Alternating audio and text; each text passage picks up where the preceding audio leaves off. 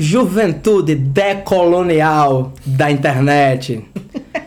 Hoje estou eu, o host, proprietário, CEO, etc, etc desse podcast, Juscelino Neco, e meu amigo Joaquim Dantas. Diga oi pros ouvintes, Joaquim. Hello, people! Hoje é de verdade. Hoje é valendo. Hoje é especial mesmo esse programa, Joaquim, porque estamos comemorando dois anos do Selvagem Podcast. É, rapaz. Quem poderia imaginar uma coisa dessa, Joaquim?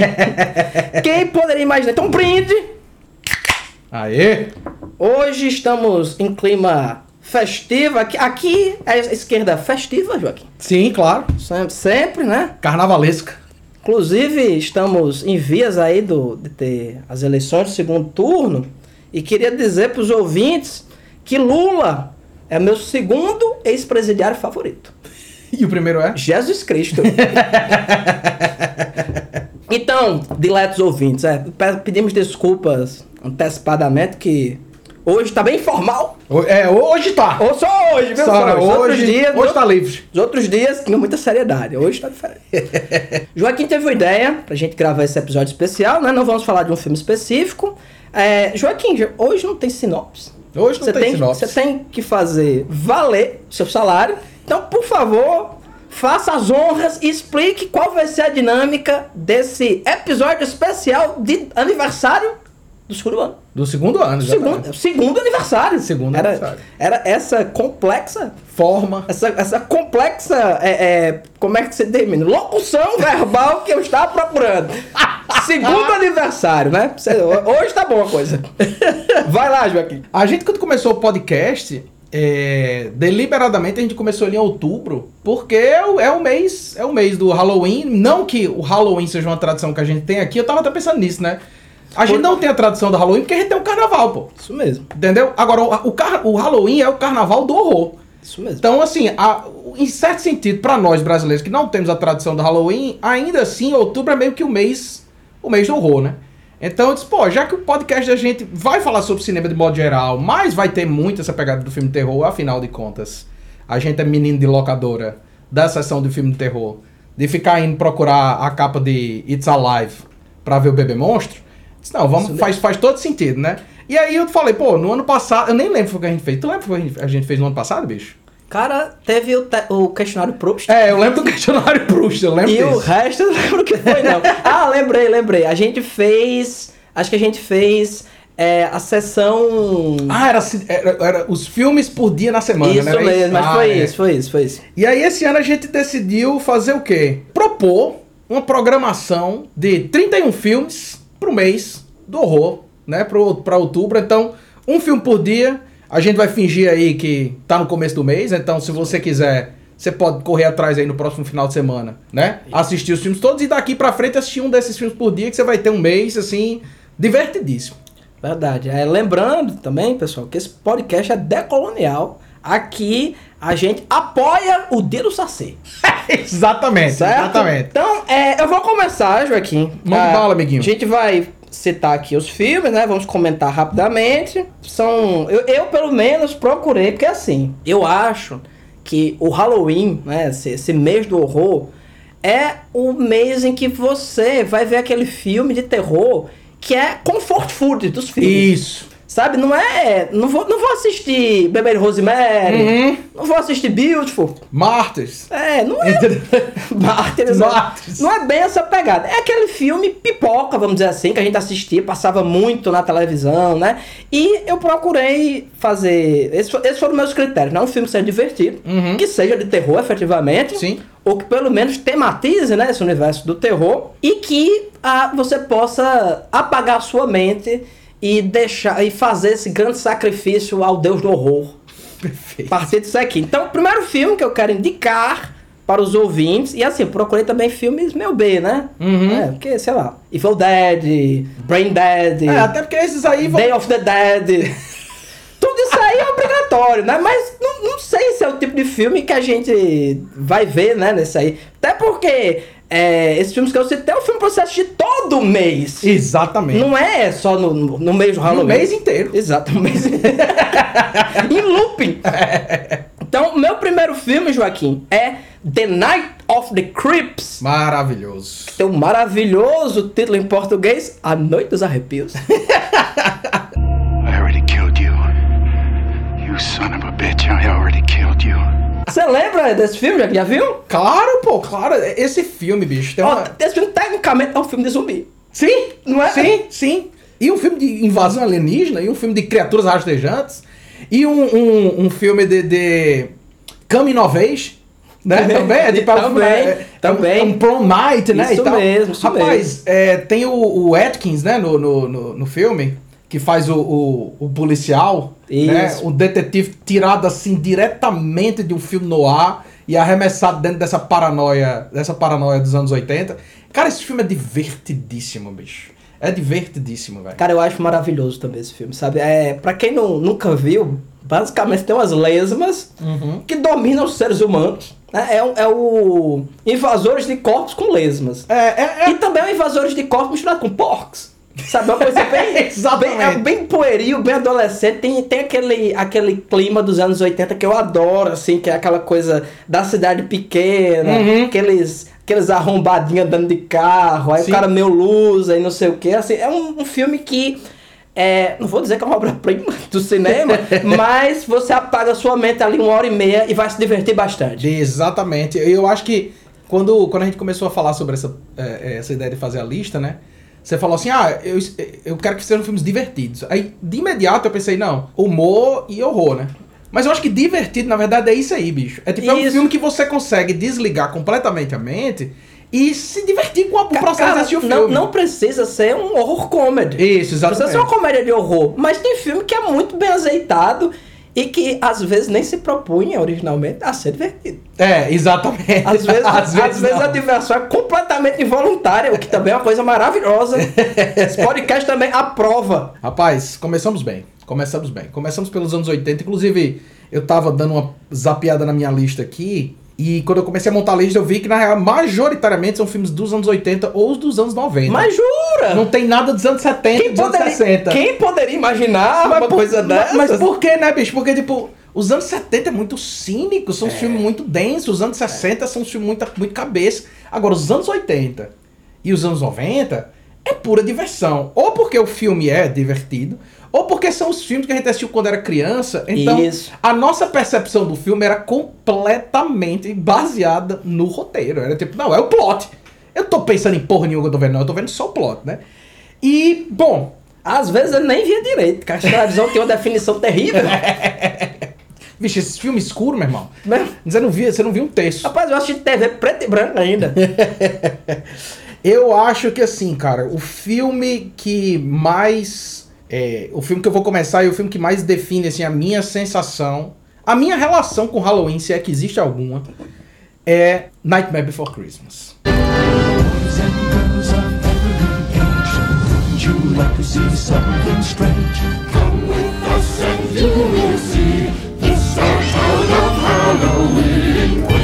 Halloween. This is Halloween. Scream in the dead Halloween. Everybody make a scene. Trick or treat. Tell the neighbors gonna die. Né? É, Sensacional, O, sensacional. fanta o, o Estranho Mundo de Jack. Né, de 93, do Henry Selick, produzido pelo Tim Burton. Tem a cara do Tim Burton esse filme. O design é 100% baseado nos desenhos dele, né? O Tim Burton era animador da Disney, né? Ele começou lá, fez aquele curta Vincent, né? É, Tim Burton é um milagre, se você pensar, né? Uhum. De terem pego um cara mais doido do que o Batman Pra fazer o Batman. pra fazer o Batman. E assim, pra quem nunca viu esse filme, é uma animação feita com stop motion. É lindo lindo, visual. lindo. do- As a músicas são incríveis. A trilha sonora é a melhor coisa que o Daniel Elfman já fez, assim. É fantástico, É fantástico. excepcional mesmo e tal. E- Até o Marilyn Manson já gravou This is Halloween. é, é verdade, é verdade. Eu tava hoje, que eu tô, tô, tô numa fase complicada da minha vida, Joaquim. Eu tava, eu tava escutando um disco bem tranquilo hoje. Dos 7 ao tri- aos 36. a fase terrível da minha vida que eu tô. Eu tava escutando hoje é, Hollywood, do Marilyn Manson. Aham. Né, na caixa de e tomando banho. Quando eu olhei, Davi, meu filhinho, tem um ano, dois, um ano e dois meses, tava balançando a cabeça. Eu digo, rapaz, Chegou. esse é do mal. o que, se você pensar, tá correto, Joaquim. Porque O público do Marilyn Manson é esse. É, exatamente. É esse, é a criança. É, a pessoa que leva aquilo ali a sério. É. Mas, ó, o, o Nightmare Before Christmas é a história do, do, do, do mundo do pesadelo descobrindo, né? O mundo do Natal. É o mundo do Halloween. É, descobrindo o mundo do Natal. Tem o mundo da Páscoa, né? Ter- teria cada mundo das- dessas festividades, né? Então você tem o, o- é o Jack Esqueleto, né? Ele vai, descobre e ele quer se tornar o Papai Noel, em certo sentido. E aí, meu irmão, desgraça acontece. O filme é maravilhoso. Sim. Assim, é. A, a sensação que eu acho mais massa, tipo, é uma droga de entrada ótima É. pra filme de terror. Porque tem toda a vibe de um filme de terror. Tem o lobisomem, tem o Duas Caras, tem tipo todos os monstros clássicos. Derretendo, Vão- tem. É, é horrível e ao mesmo tempo é completamente acessível. Não vai traumatizar a criança. A, não ser que seja uma criança muito fragilizada mentalmente. Né? Não vai traumatizar a criança assim. A criança que escuta Marilyn Manson já tá Daí pra frente é, é desgraça. Meu segundo filme, que na verdade é o terceiro da lista, Uhum. É Killer's Claws from Outer Space, que em português chama-se Palhaços Assassinos do Espaço Sideral. Why here? Why now? Why clowns? Que é também um filme de invasão alienígena, que por algum motivo desconhecido, a nave espacial é um circo e os palhaços, né? Os palhaços horrendos, assim, aquele negócio de borracha. Eles querem transformar as pessoas, capturá-las e transformá-las em algodão doce. É, eu acho que não precisa dizer mais nada. O plot desse, é impossível esse filme não ser bom. E o filme é bem legal mesmo. Os ef- O visual é O fantástico. visual é fantástico. Tem muito gore. Uhum. É, Night of the Creeps não tem tanto, mas esse filme tem gore. É um filme, imagino eu, Uhum. que teve a intenção de ser engraçado, efetivamente. e também é um filme que eu assisto sempre, assim, me divirto muito. É um filme que eu não, não conheci na infância, mas que é um filme que eu gostaria de ter visto quando era criança. assim. É Uhum. um filme que muito cativante. é, são, eu tenho, tenho muita vontade até de ter os bonequinhos Uhum. desse negócio. Que eu acho o design sensacional desse, desses palhaços assassinos. É dos Kyoto Brothers esse filme? Cara, não lembro. Eu não sei, porque assim, eu acho que eles que fizeram os efeitos visuais, eu tô perguntando porque eles vão, vão aparecer mais pra frente na lista também. Olha aí. Um filme aqui que eu, que eu selecionei mais pra frente, eles vão aparecer. Não, mas é, o Killer Clowns é um, é um desses clássicos da, da, da- As pessoas usam a palavra trash para definir alguns filmes.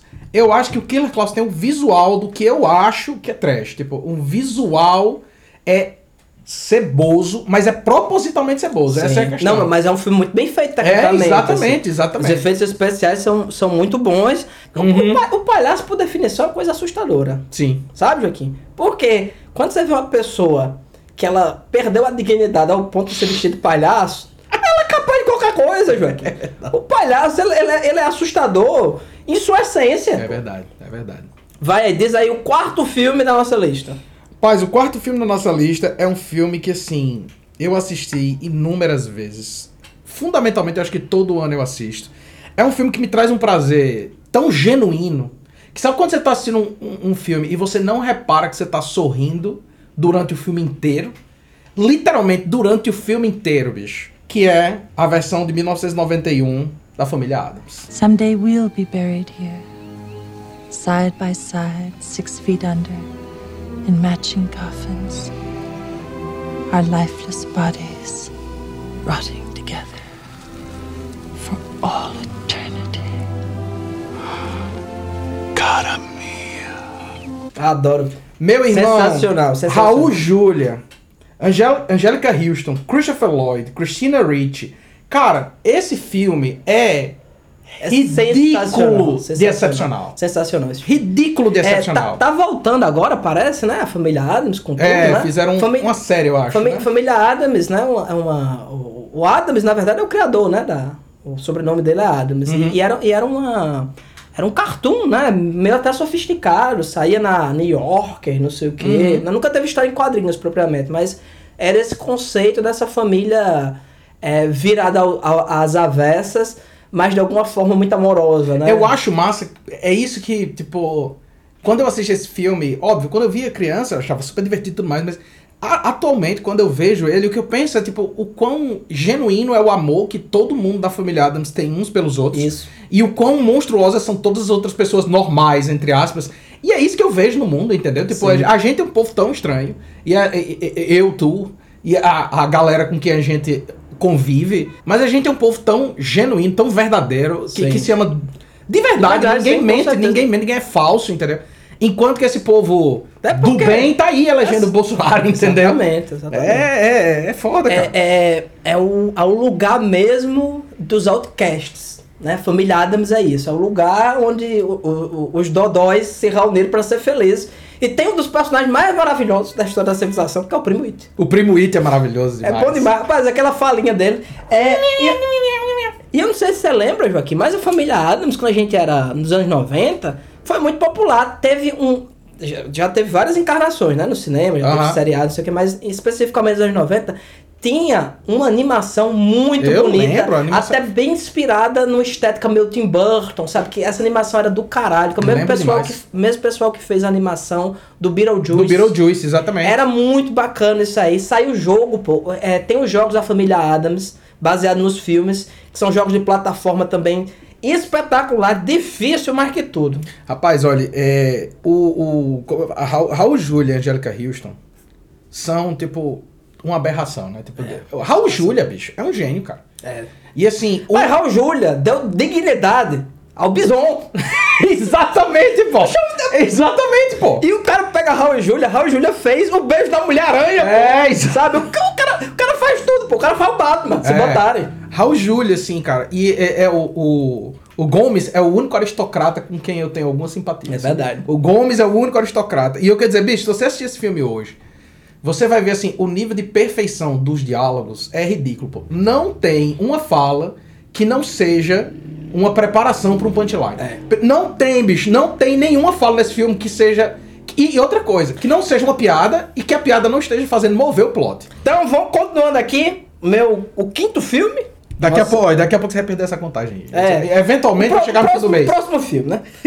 é, Premonição. Oh, rapaz. Rapaz, premonição. Falar em desligar o cérebro. Premonição é, é pra mim, um, um, é um slasher, que você não tem um assassino. Aham. Mas Mas- o assassino é a morte. É, e, assim, eu botei premonição, ponto, né? Pode Uhum. ser- qual, qual você assiste? Qualquer, Qualquer um deles. Todos são a mesma coisa, né? Só muda o acidente. e tem uns efeitos especiais que eu acho muito legais. E é um filme que eu assisto simplesmente pra ver como a pessoa vai morrer. O quão engenhosa vai ser a morte da pessoa. É, e tem umas muito bem boladas. Eu, eu não vou lembrar qual é esse premonição, mas o que as meninas são torradas Uhum. dentro da dentro da Máquina de bronzeamento. da máquina de bronzeamento eu acho maravilhoso assim é, um- é, um- é uma série a, a origem se eu não me engano Joaquim era pra ser um episódio de Arquivo X Cara, Premonição é, é, é um filme que eu lembro assim, acho que pegou a gente bem na, na idade certa pra assistir. Porque eu, Eu lembro vi no que- cinema, pô, Exatamente, essa eu lembro de merda. ver no cinema. E eu lembro que assim, as conversas da gente depois sobre o filme era justamente isso. Já, já pensou, bicho? A qualquer momento. Qualquer coisa pode, pode acontecer. né? eu, eu acho, Celino, que o meu pavor absoluto de qualquer coisa vem, Vem daí. desse filme, entendeu? Vem desse filme. é, né, não tem nada a ver com os desequilíbrios psicológicos Não, não, não. É e os traumas infantis profundos você tem A é o culpa filme é de premonição. É, a, a- a culpa é da mídia Sempre, claro. sempre sempre claro, é isso claro. é isso e aí vai aí Joaquim o que eu já perdi a conta né? É, claro. Rapaz, agora tem uma tradição que a gente não, não teve aqui tão forte, é, mas é muito forte nos Estados Unidos, que a gente teve aqui com o Mojica, que é o, o horror host, né? Sim, o apresentador sim, de, de- sim. que, tem, que tem- passa o filme, tem aquele apresentador ali, a gente tinha o Zé do Caixão aqui. E tem uma horror host, Elvira. Well,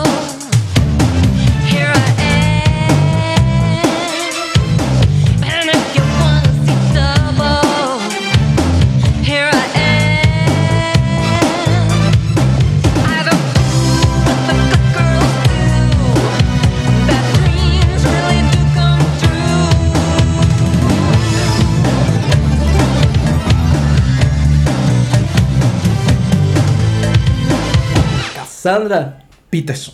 Rapaz, Elvira, a, a. Eu nem sei como em português é, é Rainha, Rainha das Rainha Sombras. das Trevas. Rainha das Trevas, o filme de 88. Rapaz, esse filme É é, bom. é brilhante, assim. O humor é perfeito. O visual de horror é maravilhoso. A coisa de, tipo, os jovens são todos ótimos. E qualquer pessoa que tem mais de 30 anos é um monstro desse filme. Assim, ninguém tem idade intermediária, não. Ou a pessoa é nova, ou é um coroa ceboso que joga, joga golfe e usa uma camisa polo amarela ensacada. Tipo, não tem, não tem meio termo, não. Ca- Cara, a impressão que eu tenho de Elvira é que é um filme do John Walters pra 12 anos. Perfeito. É John Walters de banho tomado e com peitos. Perfeito, Peitos, perfeito. peitos femininos. É- é- essa é a vibe. E a, a, a Cassandra, pô, sabia que ela chegou a ter, que ela era showgirl, né? Ela Uhum. Dançava em Las Vegas, não sei o quê. Ela chegou a ter um date com Elvis. Sei disso. Você, você imagine, Joaquim, que não é pouca coisa não. E eu sigo ela no Instagram. Também. É uma, é uma, não é Gilf, né? É, é Gilf agora, né? Grandma. I like to fly. é bonitona ela ainda, cara. Demais, Muito, demais. muito bonita ela, assim. É bem- inabalável, velho. É vegetariana também, rapaz. Por isso. É isso, Joaquim. A única pessoa... Mais uns anos eu vou ficar igual. A única pessoa... Ah, eu, não, eu não dispenso hoje, Joaquim. Imagina. quando chegar nesse ponto. Quando vocês ficar assim, tão pneumático. então, continuando aqui, gente. Outro filme. É Esse aqui, pra fazer a, a- ponte, né? Dos. A gente já fez filme sobre caipiras. Uhum. Eu- Esse aqui é um caipiras muito divertidos. Motel Hell. Motel Hell. Motel Hell. Filme assim espetacular. Filme tem canibalismo, por definição, uma coisa maravilhosa, né? Cabe- cabeça de porco com motosserra, né? Isso mesmo, briga de motosserra, o cara com a cabeça. É, é um, um casal de irmãos, né? Que eles têm um, o, o, o Motel Hell, né? Que, que. Motel misturado com, com bodega, né? Com a- uma mercearia. Que eles pegam as pessoas, né? Os jovens incautos. jovens incautos e transformam eles em salsichas. Mas até aí, tudo bem. Até aí normal. Aí tudo bem. A parte que eu acho boa é, é que eles plantam as pessoas. O cara cava um buraco, bota você enterrado até o pescoço, por motivo nenhum. Retira suas cordas vocais e deixa você ali maturando até a carne chegar no No ponto, ponto. Em, que vai em que você vai ser transformado em salsichas. Nos lembra também as maravilhosas histórias do, do Sweeney Toad, né? Ou aqui, ou pra ficar aqui um Local. exemplo mais próximo, né? Os canibais de Garanhuns. É a versão saci, né? Do, do- É, a versão saci. Fal- falta, fal- você, mas gente, você falou, você tocou um ponto essencial, Joaquim. Cara, como é que não tem um filme dos canibais de Garanhuns? Eu também acho. Na gravação, cara, era sensacional, pô. A, a senhora, né, uma das canibais falando com, com o delegado, sei lá, prestando depoimento. Ela, não, uma vez pra fazer uns salgados, não sei o que e tal. Ah, mas não foi só um pedacinho, não sei o que. Aí o delegado falou coisa, a, delegada falou tipo, mas você usou não essa carne humana pra fazer salgado. Não, teve aquelas, aquelas empadas que eu lhe vendi. Mas eu acho assim que é uma forma maravilhosa de, você descobrir, Joaquim, que você foi induzido ao Ah, o canibalismo. canibalismo, é. Fazendo entrevista, né? Uma, uma, não é entrevista, isso tem um, tem um termo pra isso aí, mas infelizmente meu advogado, Samoano, não está aqui hoje. Aí, agora, agora foi. Agora foi. Rapaz, eu acho que quando, quando a gente começou a pensar, né, pô, vamos fazer essa lista e tal, uma coisa que você falou assim, não, vamos, vamos escolher filmes que a gente não faria um episódio inteiro sobre esse filme e tal, mas que são filmes que sejam, sejam interessantes, né? Eu disse, porra, tem muito diretor que eu não vou poder botar na lista porque a gente vai acabar cobrindo algum filme dele ou outro e tal. Eu disse, não, então vou escolher filmes desses diretores que talvez a gente não faça episódio sobre. E o Tim Burton é, é um cara que eu acho que eventualmente a gente vai comentar aqui, que é um cara que anda embaixo, mas que teve uma época, assim, primorosa. Sim. E pra mim, talvez, A cinebiografia dele é é maravilhoso. É, É, vai virar, vai virar aqui em algum momento. Mas eu acho que assim, talvez o último filme do Tim Burton, assim, muito, muito bom. E é um filme que tem tudo a ver com o clima desse, desse, desse mês. É Sleepy Hollow. He chopped off his head with his own sword. Even today, the Western Woods is a haunted place where brave men will not venture. A Lenda do Cavaleiro Sem Cabeça. Sensacional. Rapaz, esse Sensacional. filme, assim... Você sabia que já teve até filme da Disney com isso aí, né? Sim, sim. I, ah, é, é Ichabod Crane, né? O nome do filme, do desenho da isso Disney e mesmo, tal. isso mesmo. Era uma, era uma época complicada. Rapaz, esse filme, assim, do, do elenco ao visual do filme, a história é muito foda. Aquele sangue meio rosado. É, e assim, o Christopher Walken fazendo o Cavaleiro Sem Cabeça, num papel sem falas, assim, é, um, é monstruoso, com aqueles dentes de, de tubarão, Tubarão. né? Monstruoso, monstruoso. E foi uma das últimas vezes em que John Depp ainda tava tentando atuar, Tava, tava. fazendo alguma coisa. Eu acho, assim, é um filme que tem o clima do Halloween. Se, se, tipo, quando eu penso no que é o clima de Halloween, pra mim, eu penso naquele filme ali, aquela coisa meio fria. Um visual lindo, assim, cinzento. Isso, exatamente, cinzento, as árvores morrendo. E aquele clima. Essa é a questão, é um clima de pavor no ar, mas sem ter aquela intensidade violenta do horror, né? É mais um- uma vibe mesmo. É. E, e outra, bicho, porque assim, Tim Burton é o cara que, é, sei lá, se ele tirar uma foto do cachorro dele, tem a cara do Tim Burton. né? Aham. Ele tem essa questão visual dele. O, o Tim Burton, na verdade, é um artista visual. Uhum. Artista visual. E às vezes os filmes dele pecam justamente porque tem muita ambientação, visualmente é muito impactante, é um filme atmosférico Isso. e o roteiro é uma bosta. Uhum. Não é o caso desse. Não é o caso desse. o- é, é um filme. Cara, é um filme clássico, bicho. Sim. É um filme clássico. Sai o cara da, da cidade pra investigar, vai descobrindo os podres dos coleguinhas, sabe? Todo mundo errado, todo mundo mais sujo que pau de galinheiro É. e vestido de preto sendo puritano, Uhum. não é? E aí. Vai, vai sendo. Tem uma, tem uma temática de bruxaria, que é bem legal. Ele tem uma vibe assim, meio bruxa de Salem. né? É, negócio- exatamente. É uma coisa tipo assim, bicho. É, é aquela, aquele velho tema de culpa-se o sobrenatural, quando na verdade é a sociedade E é- que tá fazendo a E desgraça. é um filme também de sessão tarde, bicho. Total. Sim, se não total. tivesse cabeça sendo decepada Uhum. e o sangue espirrando, se você cortar dois minutos desse filme, você passa de manhã, pô. Sim. Muito, muito bom. Boa- parabéns, parabéns. Boa, boa lembrança, Joaquim. Vale, vale demais. É, minha próxima indicação é um dos filmes visualmente mais impactantes que eu já assisti da minha vida. E impactante no sentido até pejorativo, eu diria. que é um filme chamado Terror Vision, a visão do terror. What is this? Cara, Terror Vision é o quê? Cara, um, um IUP, ele compra uma antena parabólica, certo? compra uma antena parabólica é, Tabajara 2000, né? que capta nada mais nada menos do que as ondas de um monstro que se materializa nessa casa. E assim, é a família disfuncional mais maravilhosa do cinema, sabe? Os pais são são é, swingueiros. Chamam lá o pessoal pra transar na piscina.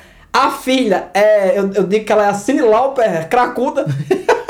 O menino é dodói por arma, o avô é doido, é, é sobre, é sobrevivencialista e não sei o que.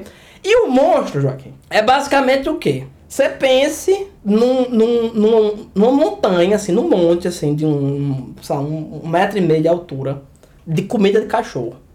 Em, onde você é distribuído de forma randômica olhos e dentes. Pronto, é um monstro de Terror Vision. É um filme muito engraçado, pô, e maravilhoso. É, é, é como você falou, assim, é impactante, talvez no sentido pejorativo. Cara, mas, é quente, assim, até, um- até onde dá pra ser, pô. Assim. mas é um negócio. Você até escreveu uma vez um, um, Um texto sobre- um, um texto sobre ele. Você, eu lembro que você falava um negócio assim: não tem condições de uma pessoa ter acidentalmente errado tantas vezes. É uma escolha estética. É, não tem como, não tem como, não tem como. É, eu gosto muito também dos diálogos desse filme. Porque se você não foi criado por lobos, não tem como você achar que as pessoas se comunicam daquela forma. Se- Eu só consigo pensar nessa possibilidade. Se você não foi criado por um lobo, você não vai conseguir fazer isso. Sua vez, Joaquim. Stalino, o que é que acontece quando você pega Stephen King, Jorge Romero, Arthur Conan Doyle e Michael McDowell, que é o criador do, do Beetlejuice, e bota pra escrever um mesmo filme? E no elenco, Um milagre. no elenco você bota Debbie Harry, Christian Slater, Steve Bu- Buscemi, Entre outros. Julianne Moore. Que filme é esse? É um filme chamado Tales from the Dark Side. Tales of ruthless evil. That cat has killed three people in this household. I don't believe this. Kill it, bury it, and bring me its tail. É uma daqueles. Cara, eu não vi esse filme. Cara, é um daqueles. Como é que chama? Olha aí, tá servindo até pra mim. Até pra você como indicação. É um daquelas coletâneas de histórias. Cada, Sim, um sim. da- cada uma das histórias é, é de um desses caras. Eu vou dizer a das histórias, talvez você tenha visto esse filme, bicho. Rapaz, eu vou dizer uma coisa pra você, Joaquim. Filme dos anos 80, eu vi. É que eu não lembro. É, não, esse é dos anos Quando ass- 90, mas você deve ter visto Quando na eu, TV. quando eu assisto assim, eu digo, ah, eu já vi isso aí, pô. É o seguinte, são quatro histórias. A, a- a- tem a história que gruda tudo, né? Que é a Debbie Harry. Com, é que é basicamente a história de João e Maria, né? Tipo, só que Debbie Harry é a bruxa. Que vai comer as duas crianças e aí as crianças vão contar Ah, histórias pra ela.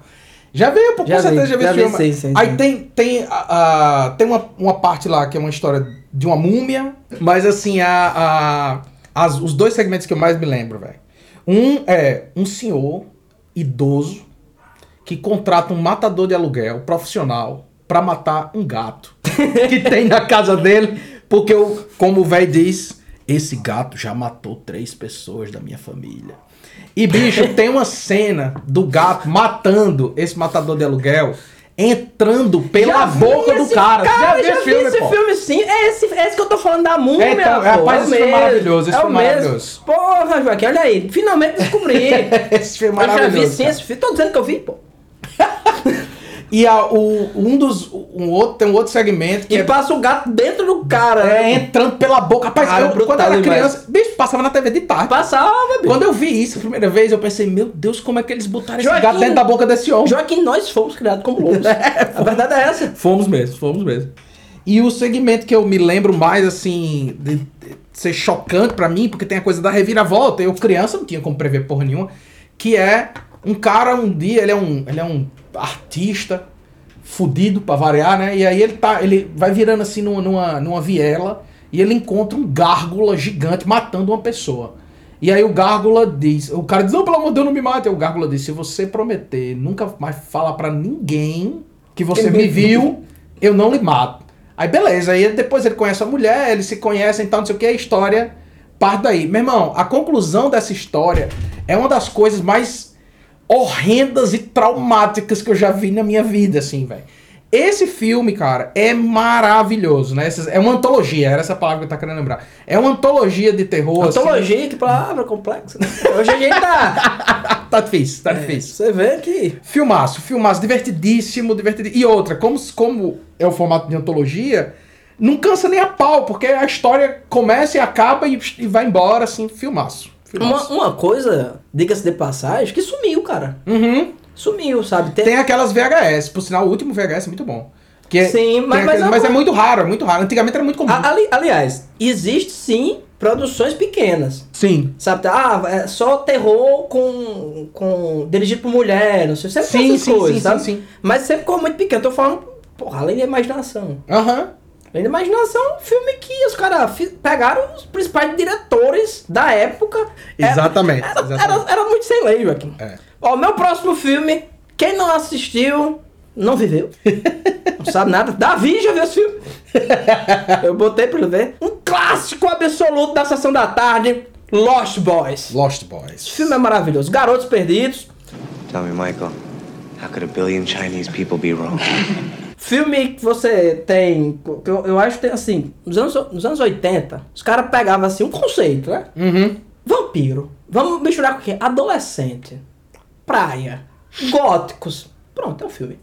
Um saxofonista. Saxofone é um filme definidor de heterossexualidade. Caralho, é, é uma coisa sensacional, né? Com, com o Keith Sutherland, É, ele mesmo. né? E- mas, cara, eu achava... E os cores. Eu, é, os scores. Eu achava esse filme sensacional porque é, ele tinha uma coisa assim procedural dos boys olhando assim, cara, tá acontecendo uma merda aqui.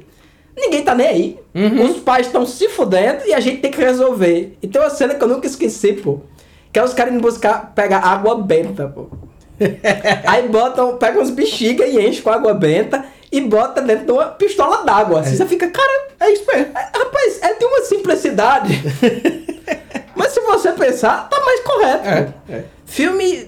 Esse aqui nem, nem, nem adianta comentar muito. Acho que é um filme carimbado na Uhum. nossa vida. Eu já assisti esse filme. Não consigo nem dizer quantas vezes. Não, e eu acho obrigatório. Eu acho o filme Maravilhoso mesmo, maravilhoso, cara. O meu próximo é mais um daqueles diretores que eu disse, não, eu, eu vou botar alguma coisa desse diretor aqui, mas o quê, né? Eu tinha pensado em botar, disse, não, acho que eu vou botar Poltergeist. Mas eu disse, não, Poltergeist vai virar pauta. Então eu decidi por um filme do Toby Hooper, produzido pela melhor produtora de cinema da história, que é a Canon Films. Canon Films.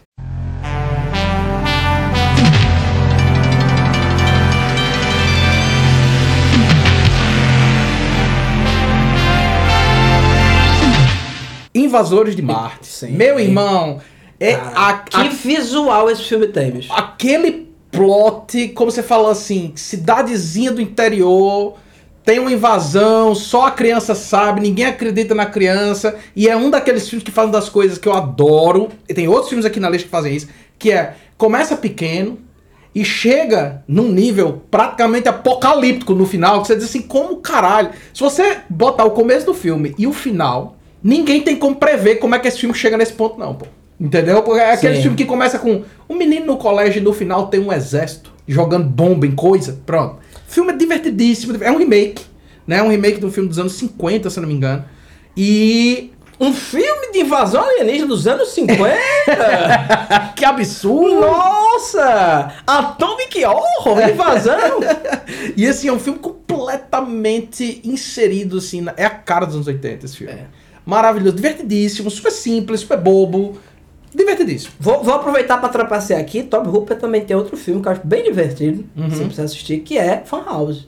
Fan House é muito eu massa. acho muito bacana aquele filme. É, e também vou dar, vou roubar aqui e falar de uma coisa que eu adorava quando eu era criança, que era filme de terror que tinha criança. Sim, Sabe? sim, E tem um filme, cara, não sei se você vai lembrar, The Gate. sim. Você conhece? Sabe? Cara, eu achava sensacional aquilo ali. E também o maravilhoso A, a Noite dos Mortos-Vivos 2. Não, Dois. não, Noite- a Noite dos Ah, Mortos-Vivos. não, A Volta dos Mortos-Vivos. A Volta dos Mortos-Vivos 2. Dois. Que é o primeiro, é uma obra-prima, né? Sim, do, sim, do sim, Dan. O'Bannon, é um filme sensacional. E o 2 é a galhofa É.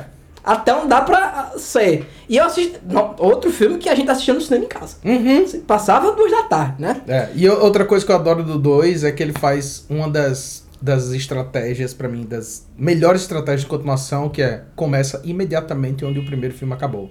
Rapaz, eu adoro quando os caras fazem isso, bicho, porque É, Eu gosto muito também. você pensa assim, rapaz, no final do primeiro filme você achava que aqueles personagens podiam finalmente descansar. Não.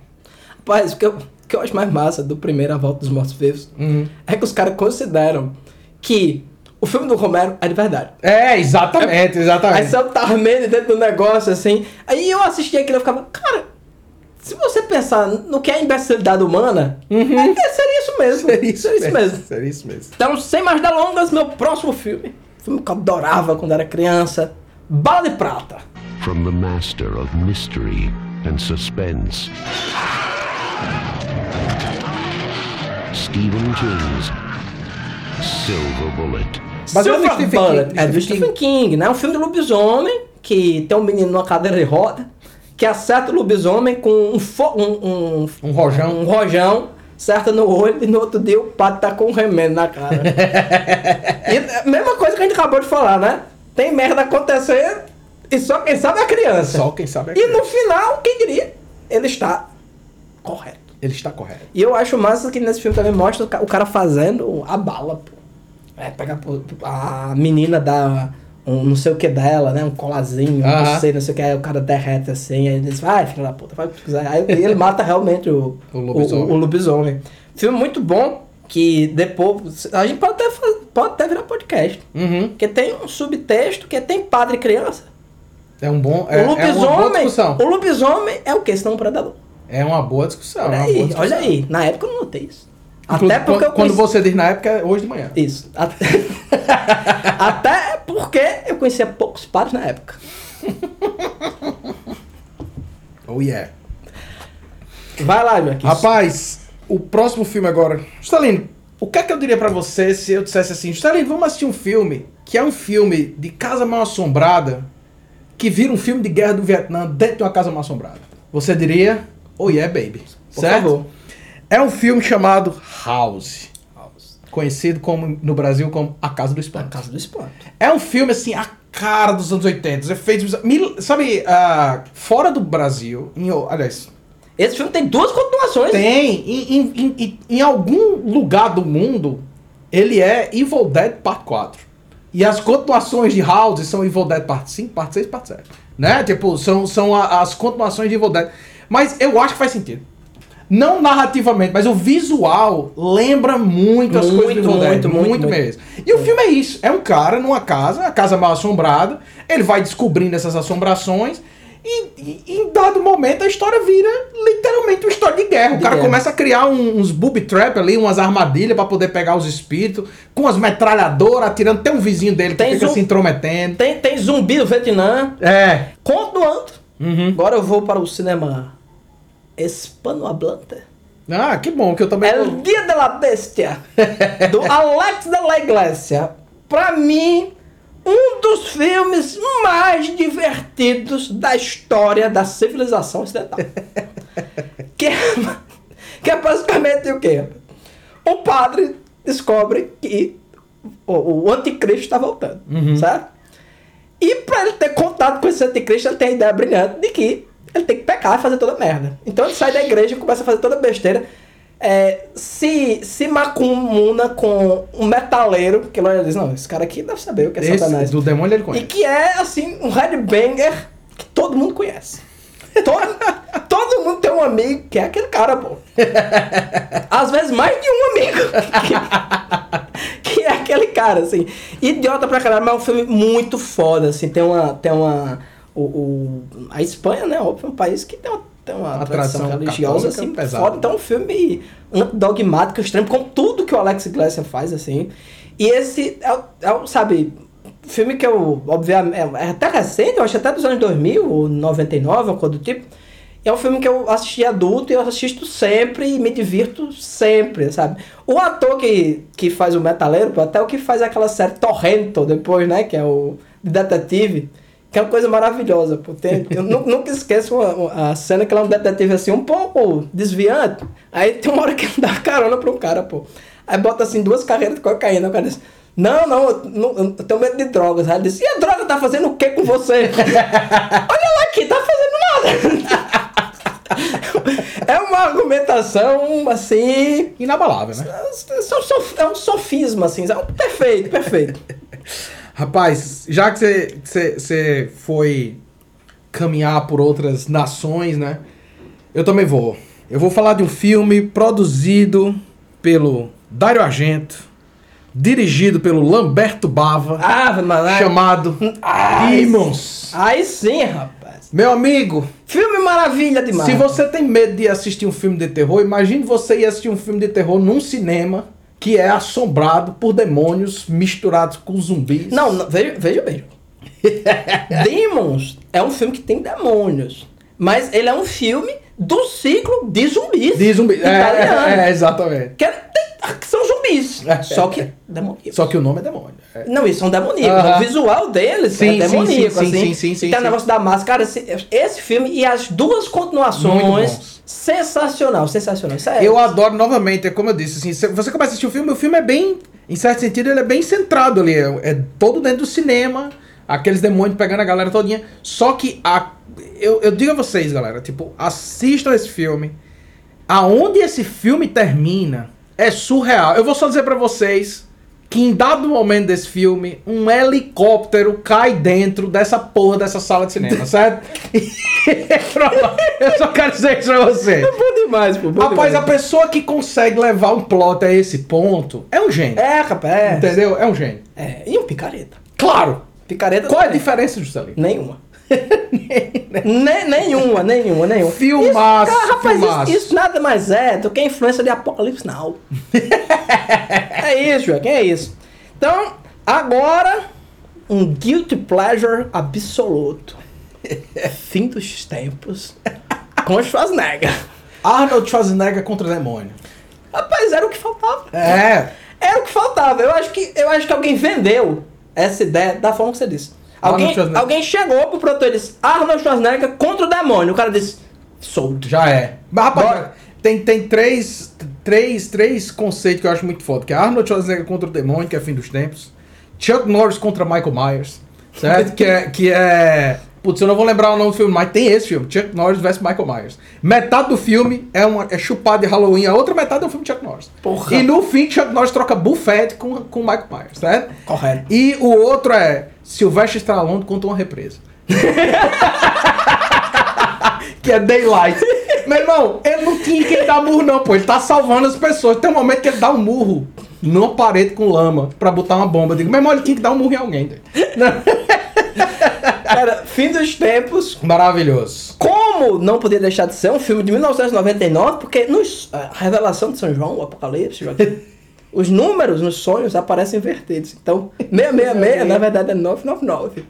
E, é, e falando sério agora, enquanto filme de terror, é uma aberração, mas filme de ação foda. É, exatamente. Foda, o demônio é muito massa, assim, cara. E, e Schwarzenegger defendendo a menina e. e, e é, spoiler. Uhum. Schwarzenegger ganha. Claro. Ele ganha do demônio.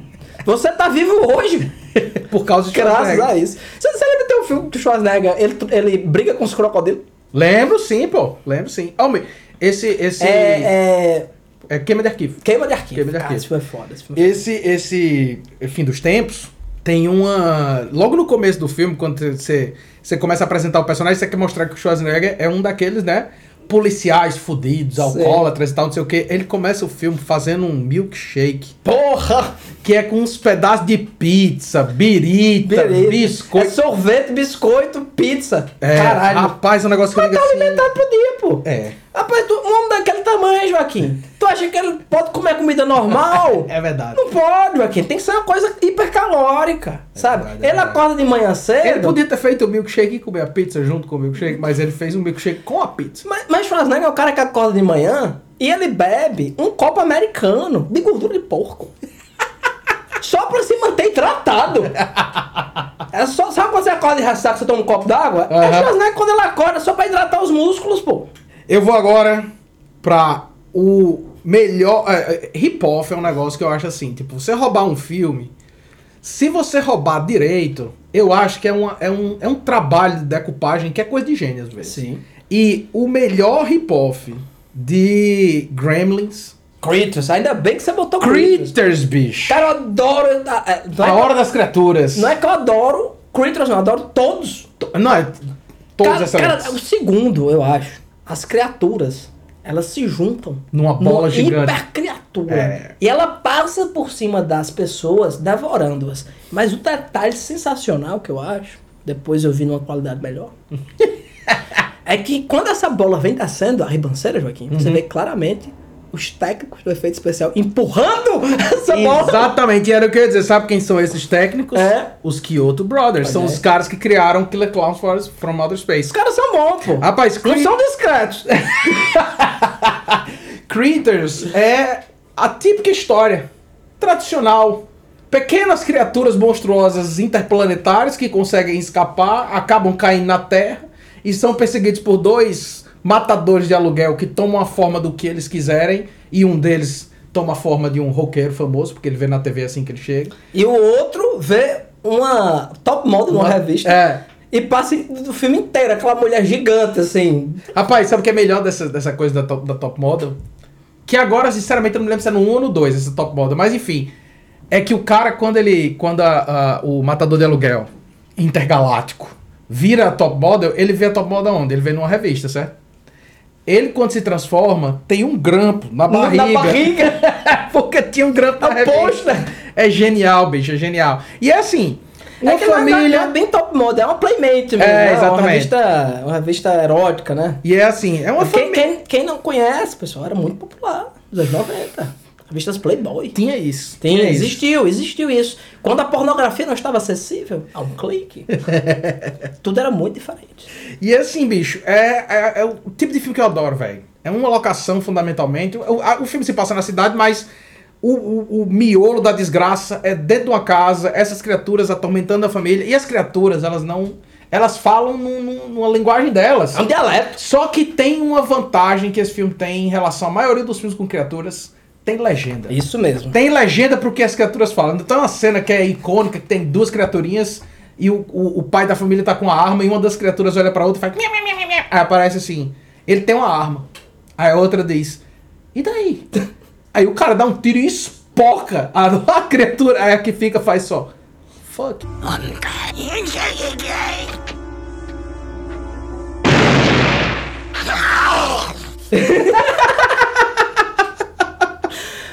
Maravilhoso, maravilhoso. É bom demais. bom demais. Critters É, mas, rapaz, delicioso. Critters tem um problema que é quando eu começo a assistir, eu vejo todos.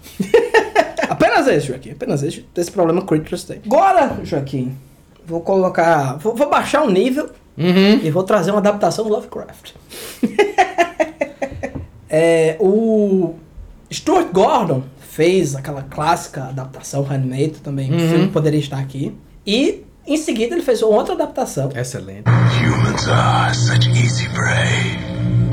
From the makers of Reanimator, From Beyond. From Beyond. Excelente. From Excelente. Beyond. É um filme errado, até onde um filme pode ser errado. Certo? É, eu acho genial essa, esse conceito que o Stuart Gordon trouxe de botar sexo no Lovecraft. Há quem diga até que eu copiei. São calúnias. Gostaria de deixar claro. Mas é um filme que é, tem uma máquina lá que você tem acesso a outra dimensão, on- onde a sua hipófise, o seu cerebelo, sei lá o que, começa a se desenvolver, você começa a ter esse acesso a, a essas, essas criaturas ectoplasmáticas da dimensão do medo, e elas começam a lhe afetar. E você começa a se envolver com putaria. Uhum. Ou seja, na verdade, pode ser que você não seja é, um sex addict. Na verdade, você pode apenas estar sendo afetado, aí Afetado por por uma entidade máquina, né? dessa. E é errado demais, rapaz. Tem a mulher vestida de, de, de, De roupa sadomasoquista. Ah, o, o- o professor ceboso, rapaz, Ah, rapaz esse, esse professor que ele vai se deformando ao longo desse From Beyond, do além, né, em português, Aham. é uma pessoa que você não quer ficar no mesmo prédio que ele, sabe? Ele exala, ele tem uma aura asquerosa Sim. ao redor dele que lhe perturba, pô. Sim, sim. Mas é um filme bem divertido, Demais, demais. bem divertido, assim, orçamento 50 reais, você, tudo se passa numa casa, Aham. um porãozinho, ah, tem umas máquinas que faz ping, igual o do Monty Python. Do Monty Python. Filme, assim, diversão do fim de noite. Vamos pra mais um, bicho. E eu tinha falado agora, né, do Critters, que é um rip-off de Gremlins. E agora, já aproveitando a deixa, eu vou falar do, do Joe Dante. Joe Dante é um cara que fez inúmeros filmes, muitos dos quais a gente falará em, em algum momento. Viu muito filme também dos anos 50. Alguns, alguns. E é um cara que fez um filme, bicho. Que esse aqui é o que mais tangencia horror, mas é um filme de terror também. Que é um filme chamado Small Soldiers. Small soldiers. You'd have to be crazy not to be scared. Que é um filme sobre o quê? Tinha um. O, o- o exército estava desenvolvendo um chip altamente desenvolvido para guerra e aí acabou a Guerra Fria. Aí esse chip não tinha função nenhuma mais. Aí foi o que eles fizeram? Botaram nos bonecos. Pequenos guerreiros. Pequenos guerreiros, exatamente. Botaram nos bonecos. E esses bonecos acordaram conscientes, né? Um negócio meio micro Skynet. Acordaram conscientes. Adorei esse conceito. E Micro Skynet. são os bonecos, assim, uns G.I. Joe, que começa a atacar a cidade. E, bicho, esse filme é fora, porque o elenco que faz os bonecos é o, o elenco que faz as vozes, né? É o elenco, parcialmente, do, do Dirty Dozen, pô. Tipo, é só ator foda. E o filme é brilhante. É genial. Divertidíssimo. Genial, genial É esses bonecos tacando fogo na cidade. E outra coisa, o filme também tem uma coisa que é interessante, que tem os, os Comando Elite, né? Que são esses, esses soldados aí. E tem os Gorgonoides, eu acho, que, Isso. são, que são os monstros, Os entre inimigos, aspas, né? né? Só que os monstros é que são os bonzinhos. Isso mesmo. Porque eles são pró-terra, eles são ambientalistas e tal, eles são tipo meio hippie. E os soldados, os, os, o exterminador, os, os micro-exterminador do futuro lá, tacando fogo em tudo. Rapaz, esse filme é divertidíssimo, cara. E é um filme pouco falado, viu? É um filme pouco conhecido, mas é um filme maravilhoso. Dando prosseguimento aqui, Joaquim. Agora, o clássico filme que tem A Hora. Mais um, né? Não, mas esse é o original. A Hora do Espanto. A Hora do Espanto. Cara, esse filme eu assisti a exaustão quando eu era boy. E entrou recentemente na Netflix. Tem essas coisas, né, bicho? A comodidade. Pô, é um filme que que eu queria ver, mas não, um negócio assim, ah, vou baixar Uhum. aqui, a hora do espanto pra eu assistir, né? Fright Porque- Night. É.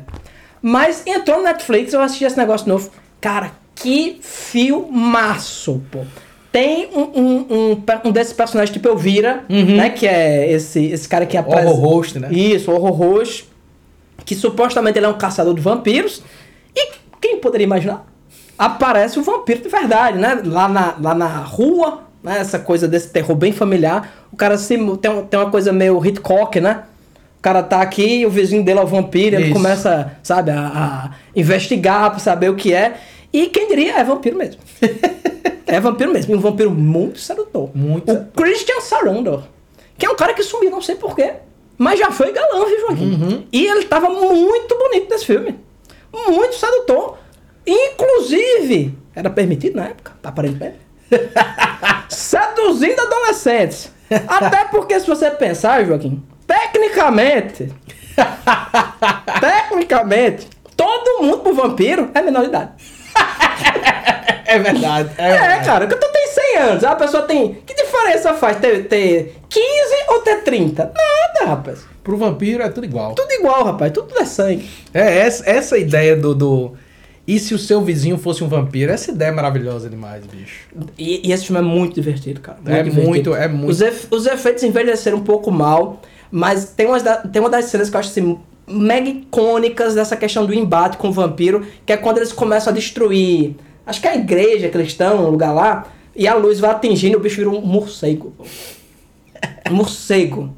E vai batendo a luz. Cara, eu acho esse filme. Tem uma continuação, inclusive. Tem, tem, tem sim. Que é bem legal, tem uns vampiros assim. é, nessa continuação tem uns vampiros que são tipo uns carniçais que comem insetos, né? Uhum. E tem um- uma vibe bem é, gótica, punk, sei lá o que na época. New Wave. o Warriors. Warriors, O é. Warriors, né? Rapaz, dando continuidade aqui ao nosso, ao nosso papo, uma coisa também que surgiu na minha lista, vai, vai aparecer mais uns agora. É o seguinte, eu pensei, pô, eh, tem filmes que eu não vou botar o o original, porque provavelmente a gente vai falar do original. Então eu vou botar uma das continuações. Tem uma. Tem um- uma chave de ouro, tem um momento dourado em toda a franquia, que é o momento que você tem o primeiro dos picaretas e o último dos excelentes. certo? Toda franquia tem, Tem esse filme que é o filme do meio ali. Que se você compara com os dois primeiros, três primeiros, sei lá o quê, você diz assim, é, esse aqui já tá começando a perder a mão. Mas se você compara com todos os outros que vêm pra frente, você diz, esse foi o último genial. E em Hellraiser, é o Hellraiser 3. I am the way.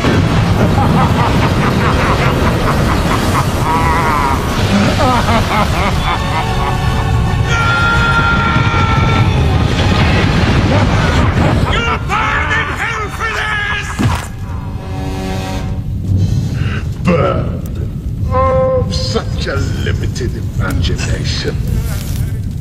Hellraiser 1 é uma obra de arte. Hellraiser 3 é o que tem CD. É, exatamente. É, É, o que uma tem obra-prima. o, de, o, de- o, o, o Cenobita com boca de CD. Isso, é maravilhoso. Rapaz, Hellraiser 3, assim, É que o Hellraiser 2 é a continuação imediata. imediata do 1. Do outro, e tem os personagens, E o 1 e o 2 são, tipo, perfeitos. É Hellraiser maravilhoso. 3, pô, é como se fosse, assim, um conto de Hellraiser. Né? É como se fosse uma história paralela ali, ou um, um standalone. O filme é maravilhoso porque você tem o Pinhead preso numa estátua sadomasoquista do mal, e aí, Aí ele, um artista. é, ele tem que ele tem que convencer as pessoas a trazer alguém pra ser morto perto dele pra poder o sangue revitalizar aquela estátua pra ele poder sair. Rapaz, De- isso é maravilhoso mais. Depois fizeram um filme só com esse conceito, pô. Chama A Cama Assassina. A cama fica esperando.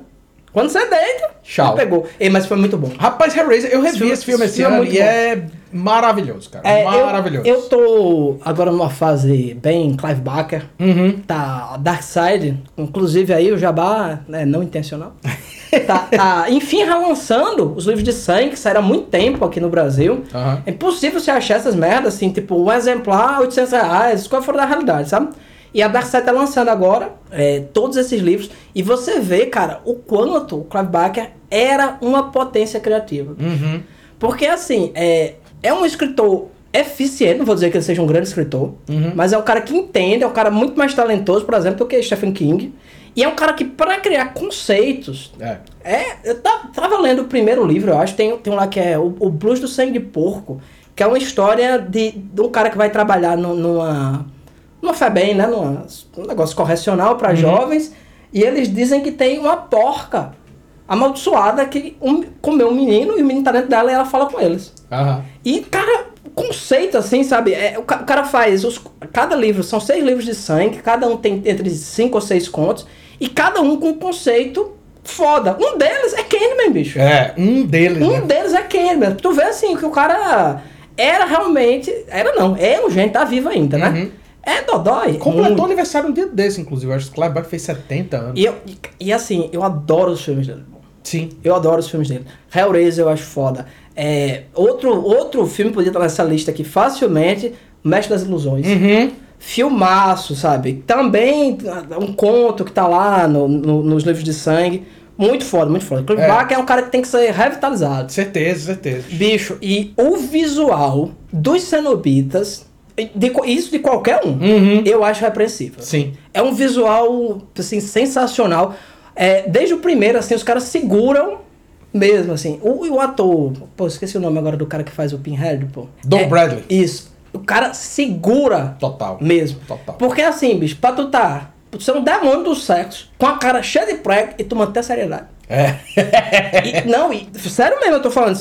Ele dá uma dignidade. Total, total. Assim, ao Pinhead. Pinhead é um cara assustador mesmo. Assim pô, como a trilha sabe? sonora desse filme é uma das mais bonitas dessas, de- de- desses filmes de terror aí dos anos 80 dos anos 90. A trilha é fantástica. Quando chega no quarto é aquele que tem uma parte que é no futuro, uma nave espacial. É, pronto. Que Aí, não sei o quê. aí, Aí- aí, aí, banda voa. Eu, eu parei nesse. Eu parei nesse. Como eu disse, o 3 é a chave de ouro. Outra coisa, Joaquim, que era muito popular nos anos 80 e anos 90, você já até tocou nesse assunto, eram os brinquedos assassinos. Uhum. E não podia deixar de colocar aqui o filme do Chuck, né? Brinquedo Assassino, que era outro filme que eu assisti a exaustão novamente, assim. Os três primeiros são irrepreensíveis, cara, irrepreensíveis. Os efeitos são muito bons, é, a, a trama em si eu acho muito foda. Paz, o, o ator que faz a voz do Chuck, ele é perfeito. Ele dá, dá uma personalidade pra aquele boneco, bicho. Sim. Que é fantástico. Assim, você falou dos três primeiros, né? Pô, O 3 é o que é num. num No exército. No exército. No exército, é, na, numa escola militar. numa escola militar. Aí, e, e tem uma Foda, parte que o Chuck vai. O Chuck vai passar a alma dele pra um outro menino. Isso. Que é um menino negro. E ele fala uma das frases que, assim, meu irmão, de vez em quando eu, eu e o Luciano a gente tá andando assim, e eu cito essa frase, que é uma das frases mais geniais. Ele olha pra câmera e faz: That's right. Chuck is gonna be a bro. Cara, é o cinismo, assim. O, o, cara, É bom demais, velho. o primeiro é mais sério. Sim. Sabe? É um drama familiar, sabe? Tem uma coisa assim. Agora, do, do segundo em diante, é. O humor vai, vai, vai E- entrando mais. E o terceiro, pô, era um daqueles filmes que eu tinha em VHS. Uhum. Eu gravei na TV. Então eu assisti esse negócio assim. Se você botar agora que eu assisto. A exaustão, E né? é, e é muito. é um cara, esse, esse filme, o terceiro, é um filme que passa voando, pô. Sim. Voando. E outra coisa que eu acho foda desse filme é o seguinte, pô. Das, das continuações, né? Eles destroem o boneco, sempre, né? Sim. Tem um que ele é retalhado. No 2 é o que ele. É o, O que primeiro eles queimam. É na fábrica, velho. Ca- Cara, o, o primeiro, pô, o boneco é queimado, né? Isso. Aí eles fazem o quê? Vamos reformar. Revitaliza o boneco. Vamos, re- reformar a porra desse boneco. Quando vão botar os olhos no boneco, a pessoa que tava fazendo o negócio lá morre eletrocutada. É. E assim, alta tecnologia, pô. Porque pra, pra botar dois olhos no boneco, que é uma atividade assim. Complexo. Meu, meu Deus, né? Tem, tem uma máquina, pô, que sim que. Sabe, Uma sala inteira. sabe, sabe, a, a Prometheus, aquela pronto, é aquilo ali pra fazer o boneco. E, e sempre vai nessa. Eu acho, assim, uma série espetacular, pô. Espetacular. Concordo, concordo demais, concordo demais. Rapaz, olha, uma das coisas que eu mais gosto é nesse tipo de filme que a gente tá discutindo aqui, que é esse filme que ele lhe arrasta pra dentro da narrativa dele e você é carregado, certo? São esses filmes que você não sabe exatamente pra onde eles vão e eles acabam chegando em lugares completamente insanos, certo? Esse filme que eu vou falar agora, que é um filme italiano, a primeira cena Ou a- o primeiro, no primeiro segmento do filme, você tem um avião pousando e saindo zumbis raivosos de dentro desse avião. E antes de 20 minutos de filme, os zumbis estão comendo pessoas que estão dançando aeróbica num programa de televisão. Certo? Numa orgia insana. Rapaz, esse filme. Meu amigo. Não, e só melhora. O final desse filme, eu não vou falar, porque o final desse filme é brilhante. Que filme é maravilhoso. esse, pô? É um filme que chama Nightmare City. Rapaz, esse filme, assim, é. É divertidíssimo. E como eu disse, tipo, você vai acompanhando esses personagens. E a trama, assim, a, a desgraça central, Juscelino, desse filme é o seguinte: esse filme não tinha como ser feito agora, hoje. Por quê? O problema central desse filme é o personagem principal tá tentando. Ele viu a desgraça acontecer. E ele tá tentando falar com a esposa dele pra ele salvar ela e eles dois irem embora pra algum lugar seguro. Sim. O problema é que não tinha celular nessa época. Pois é. Então toda vez que ele consegue ligar pra algum lugar, ela já saiu. Mas o celular destrói plots. Destrói total. Não é essa, pô. Esse filme, cara, é divertidíssimo. A, pa- pra onde ele vai e com especialmente como ele acaba. Os últimos dois minutos desse filme. Quando, quando você chega nesse ponto, você diz assim: Muito obrigado. Eu achava que você já tinha feito tudo que você tinha pra fazer. Por mim, mas ainda tem. Grato. Pô, Grato. esse realmente eu não vi. Esse Muito, aí- muito, muito divertido. Mas- muito, muito bom. Mas não vi porque era dos anos 90. Esse é dos anos Se- 80. É, por isso que eu não vi, pô. Por isso que eu não vi. Eu falei já hoje do Stuart Gordon. Uhum.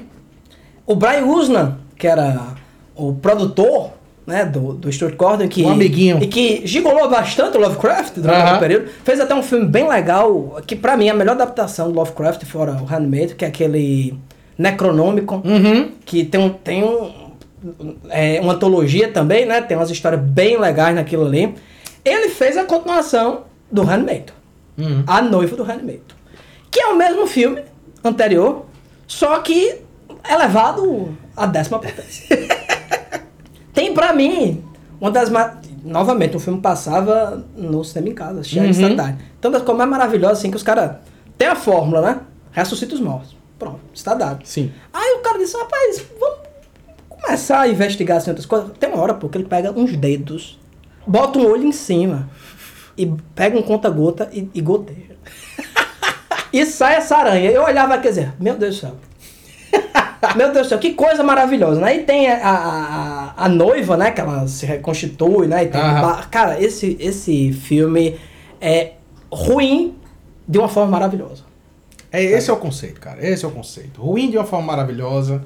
Tem um filme que vai aparecer, dois na verdade, vão aparecer um pouquinho mais no final da minha lista aqui, que são exatamente isso. Como assim um pouquinho mais no final? Falta só dois filmes. F- Ruim, não. Falta três. Falta três, exatamente. Ruim de uma forma maravilhosa, esse é, esse é o ponto.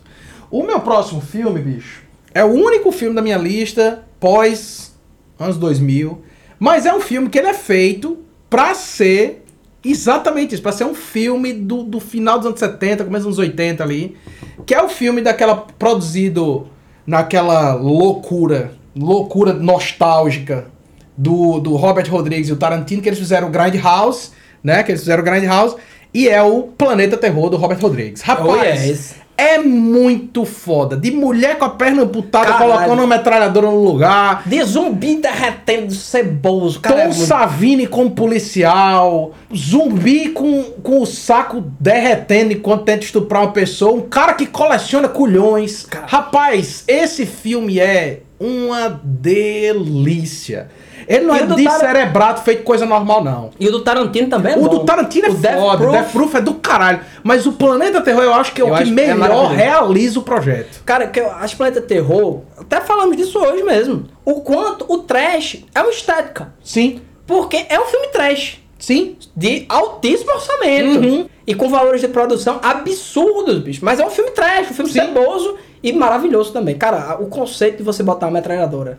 Na perna Na da mulher. Cap- Não, rapaz. tem, tem, uma, tem dois irmãos lá, não sei se tu lembra, tem- um dos irmãos é o policial e o outro é um cara que tem um restaurante. E a vibe do bicho é achar o molho de churrasco perfeito. E ele passa esse filme numa invasão zumbi e a preocupação dele o tempo inteiro é guardar esse pote desse molho aí que ele tá tentando achar. E quando ele morre, ele descobre o ingrediente secreto, o ingrediente que faltava. Era um pouquinho de sangue. Faz sentido. Faz sentido. Esse é muito bom, cara. Pra continuar na vibe aí, Yusla Society. Nossa. So- Senhora. ou Sociedade dos Amigos do Diabo. que é um. Esse é um filme diferente, esse é um filme estiloso. Sim. É um filme que. High class, né? Uhum. Mostra é, essa, esse satanic panic que as pessoas têm sobre alta classe, né? Que eles têm sociedades secretas, não sei o quê. E nesse filme é de verdade. Nesse filme é real. Com, com o detalhe que as pessoas fazem orgias, de, ah, in- in- inclusive de forma incestuosa, né? As pessoas Uhum. da, da mesma família transam com o outro, não sei o quê, e derretem um no outro. A cena, na, na orgia final, onde a- o cara aparece com a cabeça numa bunda, é icônica demais, assim. E os efeitos são muito legais. E é um filme muito, muito divertido. Novamente, é um filme pra você apagar sua mente. Total, total. Apagar sua mente, assim, e ver loucura na tela. Que eu acredito que essa é a proposta mesmo. Sim, sim. E tudo bem. E é uma alopração visual esse filme. Sim, é, sim. é uma alopração visual. Rapaz, como eu disse, tem continuações que estão bem ali no meio, que são aquela chave de ouro. E eu acho que também tem uma outra parada, que é quando as continuações estão tão distantes que você faz o pior filme, que é tão pior que uma pessoa como eu se torna obcecada por ele. Que é Sexta-feira 13, parte 9. Jason Jason pra- Goes to Hell. Rapaz, Jason Goes to Hell, Jason vai para o inferno, é péssimo. É- mas, mas é mas é um péssimo tão brilhante que eu já vi. É o que eu. No começo eu já. Não, esse é o que eu menos gosto. É não, doido. É um dos que eu mais gosto. Eu já vi esse filme tantas vezes. Cara, eu adoro esse filme. Pra tentar entender. Agora, uma coisa, bicho, que eu soube recentemente, eu, não- eu acho que até já comentei contigo, mas os ouvintes eu não sei se sabem dessa história. Porque assim, nesse filme, o Jason, ele é uma, uma gosma, um- uma criatura. No começo do filme ele é morto. Na primeira cena do filme ele morre. Mas aí o coração dele continua batendo e ele passa de corpo pra corpo. Então o Jason mesmo, assim, a máscara e tal, ele aparece pouquíssimas vezes no filme. É mais essa transfusão, essa criatura monstruosa que passa de um corpo Ele pro só outro. né? vira o Jason quando ele é, entra em contato com a pessoa do sangue dele, da Isso. família, não sei o que, né? Senão você simplesmente fica um cara assim com os olhos bugalhados É. e uma faca na mão. E uma faca na mão e vai matando e Vai tal. matando. E aí, bicho, é. É o primeiro Jason negro, inclusive. É, exatamente. Recentemente, nesses últimos 10 anos, eu acho, o diretor desse filme, ele revelou um, um, um segredo, tá, tá pra sair o documentário, eu acho, ou se não já saiu, que o projeto dele pra esse filme era fazer uma mitologia dos filmes de terror e conectar todos os filmes. Então, ele queria dizer, o que é que- qual é a ideia dele? É que Jason, na verdade, é um Deadite do Evil Dead. Evil Dead. E que outras criaturas de outros filmes de terror também são. São isso. então tem referência ao Fred, tem referência ao Michael Myers. Tem um momento lá que o, que o protagonista cai no, no, no porão da casa da família do Jason. E tem uma caixa que é da expedição do The Thing. Né? Sim. E só que ele não podia usar nada disso, porque tipo, isso era tudo propriedade de, de, de, Isso, de- intelectual de- de estúdios de diferentes. estúdios diferentes. Então ele enterrou e esperou passar o tempo lá judicial pra ele poder dizer: Ei, dá pra você assistir esse filme pensando dessa forma. Rapaz, É foda, bicho. é genial, pô. É foda. É genial, é genial. É O cara, genial. o cara fez dois filmes. E Jason vai para o inferno tem aquele final icônico. Fica a máscara do Jason no chão, né? Que ele é tragado pro inferno. Quem poderia imaginar? Quem diria? Quem poderia imaginar isso? E vem a luva Do né, Fred. e puxa ele pra dentro. E a gente passou uns 10 anos esperando Muito mais que isso. esse encontro. Caralho. E nos decepcionamos. De uma forma Cruel. cruel. É, concluindo, Joaquim, ele ficou com 16 Um filmes. filminho a mais. Porque o saláriozinho, né?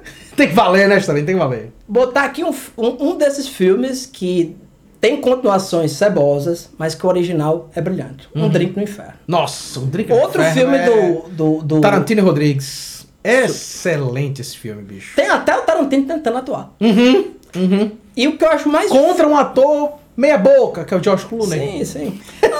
mas, eu já, mas eu já vi Tarantino tirando uma foto, fazendo cara de galã.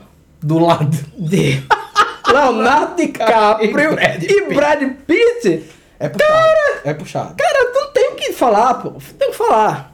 Como diria o Arnaldo Branco, a, a- a cocaína é o que faz o idiota ficar grande. Se achar importante. Esse aí, mas pior que o cara é foda mesmo. Não como ator, pelo amor de Deus. Aham. Por favor. É, o lance do Drink do Inferno é o quê? É um filme de heist, assim, né? Uhum. Tem uma família tá andando num trem, né? Tem dois bandidos, são irmãos, os caras estão fugindo e tal, querem E pro México. cruzar a fronteira. Uhum. Esse, tro esse tropo maravilhoso. E no meio da- desse negócio, eles vão encontrar lá uns caras e vão pra um, um bar, né, no México, e vão ficar lá esperando esse contato chegar. E descobre que esse bar, na verdade, é tomado. Aliás, É um bar é um bar de de vampiros. vampiros. De vampiros. E barata voa. Barata voa. Barata voa. E tem uns, tem uns negócios muito foda, pô, sabe? Tem, tem o, o- o- muito ator icônico, né? Uhum. Tem, tem a Salma Hayek, né? Que ela é como se fosse a... a- É Satânico Pandemônio. Santa, que, que é o nome de um filme de freira. É, exatamente. Quem não escutou o maravilhoso podcast sobre Alucarda? Esse é o momento. E, cara, tem o, o Tom Savini, pô. Sex Machine. Sex Machine, o cara tem uma arma. Uma arma no pênis, né? Ele faz assim, a, a arma é sacada. Cara, isso é um con- con- conceito maravilhoso. É, Gore pra caralho, muito divertido e com a vibe de ação, assim, 100%. Sabe? Muito, muito, muito foda esse filme, cara. Uhum. É. É espetacular. É mesmo. E tem um, tem um dado engraçado, assim, o filme tem muito gore, tem muito sangue. Demais, bicho. E o sangue é verde. E nos comentários do, do, do DVD, o Tarantino se acaba de rir, porque ele diz assim: quando a gente foi fazer o filme, a gente disse, não, vamos botar o sangue verde, porque se o sangue for verde, o MPAA, né, tipo, o sistema de, de- de censura, não censura. Aí o Tarantino acaba de ele diz- assim. Eles não têm problema com sangue, não. Eles têm problema com a cor vermelha. O negócio né? é o é, vermelho. né? Apareceu vermelho, eles ficam putos e tal. Mas, rapaz, esse filme é maravilhoso, assim. E, e o ideal desse filme é, é você ter assistido ele sem saber que do meio pra frente Cara, vai virar um filme de, de cara, vampiro. cara, eu assisti nessa vibe. Uhum. Nessa vibe. E dizer o que é. Até os vampiros aparecerem, não tem como. pô. Não É tem outro como. filme, pô. Não, É não, não, não tem como assim você imaginar, não era isso. Não, não tem. Não, não tem. Nada Muito- indica. Nada, indica. nada muito, indica. muito, muito fora. Fechando a minha leva, eu vou trazer, vou falar dos dois filmes em paralelo. Um, eu acho que é um diretor que não podia faltar, e o outro eu acho que é um título que não podia faltar. Certo? O diretor é um diretor que eu tive uma dificuldade enorme. Por quê? Porque é um diretor que eu sei que a gente vai cobrir a filmo- a filmografia dele praticamente toda. Ouso dizer que é o grande João Carpinteiro. Ele mesmo. Olha aí. Quando eu digo praticamente toda, é porque esse é provavelmente um dos dois únicos filmes que a gente não vai falar dele. E eu vou botar aqui porque, apesar de tudo, é um filme divertidíssimo. Fantasma de Marte. From the master of terror.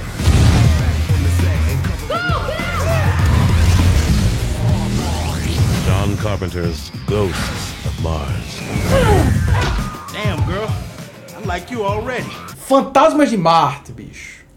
É podre, certo? Tipo, é um exploitation ridículo, com os efeitos especiais assim, sete reais, sabe? Com Computação gráfica imunda. Mas é um filme muito, muito, muito divertido. Se você disser assim, ele não precisa fazer sentido. Pronto. Se você disser não precisa fazer Se sentido. você tiver na vibe correta. É, o filme é foda. Bicho, o elenco do filme vai de Jason Statham a Pangria. Certo? Tipo, o filme é, é tipo um clipe do Marilyn Manson dirigido pelo John Carpenter, entendeu? Que foi filmado em grossos, sabe assim?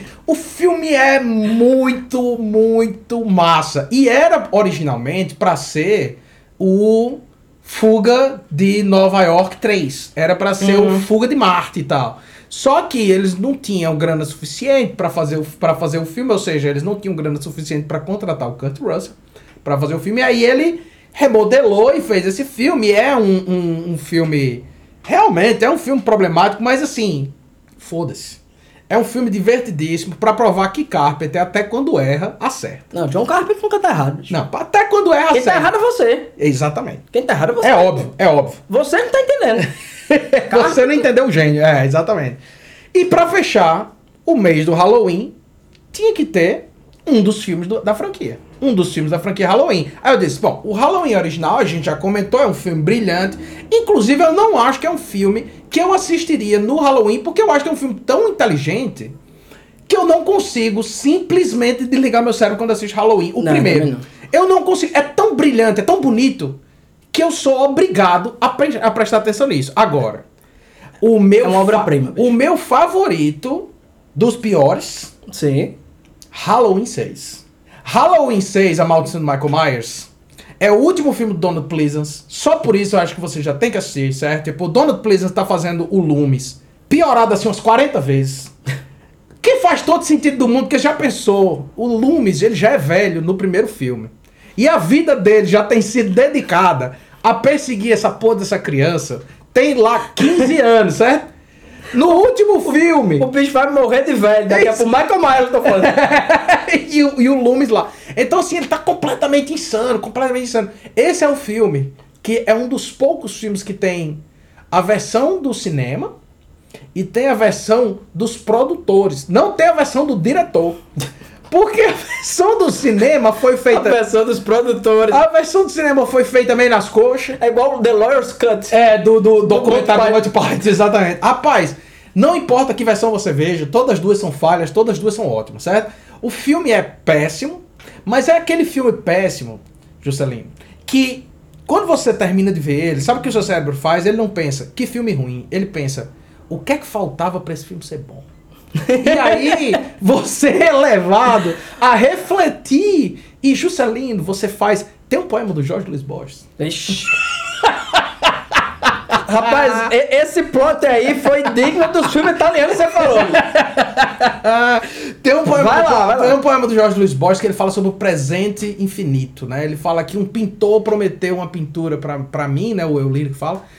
E ele morreu antes de me entregar a pintura. E eu- hoje eu penso que é uma pena que ele tenha morrido. Eu, eu pensei por muito tempo que era uma pena que ele tivesse morrido antes de me entregar. Mas hoje eu sei que essa pintura é muito maior, muito mais bonita do que ela jamais poderia ser. Porque ela existe na minha imaginação e, portanto, ela é infinita.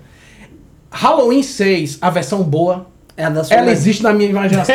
e ela é infinita. E eu nunca paro de pensar sobre esse filme. Ca- Cara, isso pra Convido vocês a esse vício. Cara, pra mim, isso é a definição do que é o filme ruim. O filme ruim, ele lhe dá a oportunidade de se libertar. Exato, ele é um filme bom em potencial. Exatamente. Ele- Entendeu? ele- assim, o- ele dá a oportunidade de você de, Aliás, o filme ruim, ele se liberta da própria forma do filme. Uhum. Ele não tá apegado àquela estrutura. Ele pode ser qualquer coisa. Ele é um filme infinito. Exatamente. Ele, ele é um filme em devir. Michael, it's all over. It's all over. It's all over now. É, depois dessa daí, acho que não tem nada de bom. que aconteça mais nesse podcast. Ah, queria agradecer aos ouvintes que nos acompanham aí ao longo Sim, desses, sim, sim, sim, sim. desses dois anos. É um trabalho, é um trabalho efetivamente, assim, Uhum. sabe? Eu, eu, eu não vejo mais tanto filme quanto eu gostaria por motivo de filhos. Uhum. Mas Joaquim, todo dia vê os quatro filmes. eu tento. Só que a gente vê o filme como, como quem come drops, Uhum. como quem pega o mentos. Exatamente. Mas quando a gente vai. Cara, pra mim é um esforço intelectual mesmo. Quando eu vou Total, assistir, total. Sabe? O filme, eu pego o caderno, anoto pra pensar, né? Pra ter uma leitura, às vezes muito absurda, acerca do filme. e é muito bom a gente saber que, de, de alguma forma, a gente tá criando uma comunidade, né? Uhum. Pra discutir esse tipo de. de desse outro cinema, como eu Sim. gosto de dizer. Sabe? Que o, o- a gente tá falando de filme de terror. A gente fala muito de filme de terror, e às vezes até depois horror. Mas o, o Savage Podcast é um, um, um veículo sobre esse outro cinema. Sim. Né? E, é, e é também um reflexo é, sobre essa paixão que a gente tem, viu? Uhum. É, queria, inclusive, lhe agradecer formalmente, Joaquim, porque se não fosse você, esse podcast não sairia. Porque eu sou uma pessoa complicada, mas ainda bem que você é uma pessoa dedicada, já ve- vem editando, né, ao longo desses quase 12 anos. Quase faltam só 10. Falta só 10. É, e espero que a gente consiga, né? Chegar numa marca maior. Uhum. Aí, né? A gente tá fazendo bodas de queijo aqui. De algodão. De cerveja. Não, mas é, bicho, eu concordo com você, assim, eu agradeço a todo mundo que escuta o podcast, todo mundo que manda recado pra gente no Instagram, tipo, a empolgação da galera de ouvir a conversa da gente, que é uma conversa que a gente teria naturalmente em qualquer outra circunstância, é muito foda porque cria esse senso de ter uma coisa que a gente nunca teve formalmente, a gente teve informalmente na Sim. nossa adolescência, que é um clube do filme. Né? Tipo, a, a ideia de você juntar amigos pra assistir um filme e conversar sobre ele. A gente sempre fez isso, mas informalmente. Hoje a gente faz, em certo sentido, formalmente, com pessoas que a gente não nunca teve contato pessoal, às vezes. E a gente com quem eu gostaria de encontrar pessoalmente, gente com quem eu troco ideia no Instagram, na internet, por causa do podcast. E aproveito para também lhe agradecer, bicho, tipo, pessoalmente, assim, formalmente, de dizer assim, muitos dos filmes que a gente comenta aqui são filmes que eu vi um milhão de vezes, mas eu só parei literalmente para pensar neles uma vez que a gente propôs criar esse veículo aqui, velho. Essa estrutura. né? Essa estrutura aqui. Então, tipo, isso aqui, velho, é, é o que falta. Esse tipo de coisa. Sentar e dialogar sobre arte. Eu me lembro de uma entrevista que eu tava ouvindo uma vez com o, o Joe Dante. E ele falando que era uma coisa muito comum na vida dele, quando ele era mais novo. Ele e o John Landis irem assistir um filme. E pra ele o melhor não era assistir o filme, era depois eles dois irem pra lanchonete pra conversar sobre O filme. o filme. Experiência, sim. A experiência de ver o filme, o que é que eles acharam, o que é que eles não acharam, enfim. E isso que a gente faz aqui, velho, é um exercício. É isso que você falou, velho. É um exercício intelectual que enriquece a gente pra caralho. É um trabalho. Sim. Toma tempo, tanto de pesquisa, quanto de reflexão, quanto o próprio tempo de ver o filme. Nem eu, nem você, a gente, tipo, vive disso. Mas a gente vive melhor por causa disso. Com certeza. Então, tipo, pra gente é um prazer enorme. Espero que vocês continuem acompanhando a gente, avisem a todas as pessoas que vocês conhecem. Divulguem o podcast. E semana que vem. Não, semana que vem. Daqui a Daqui 15, 15 dias, dias. voltamos à nossa programação normal. Permaneçam selvagens nesse terceiro ano do Selvagem Podcast.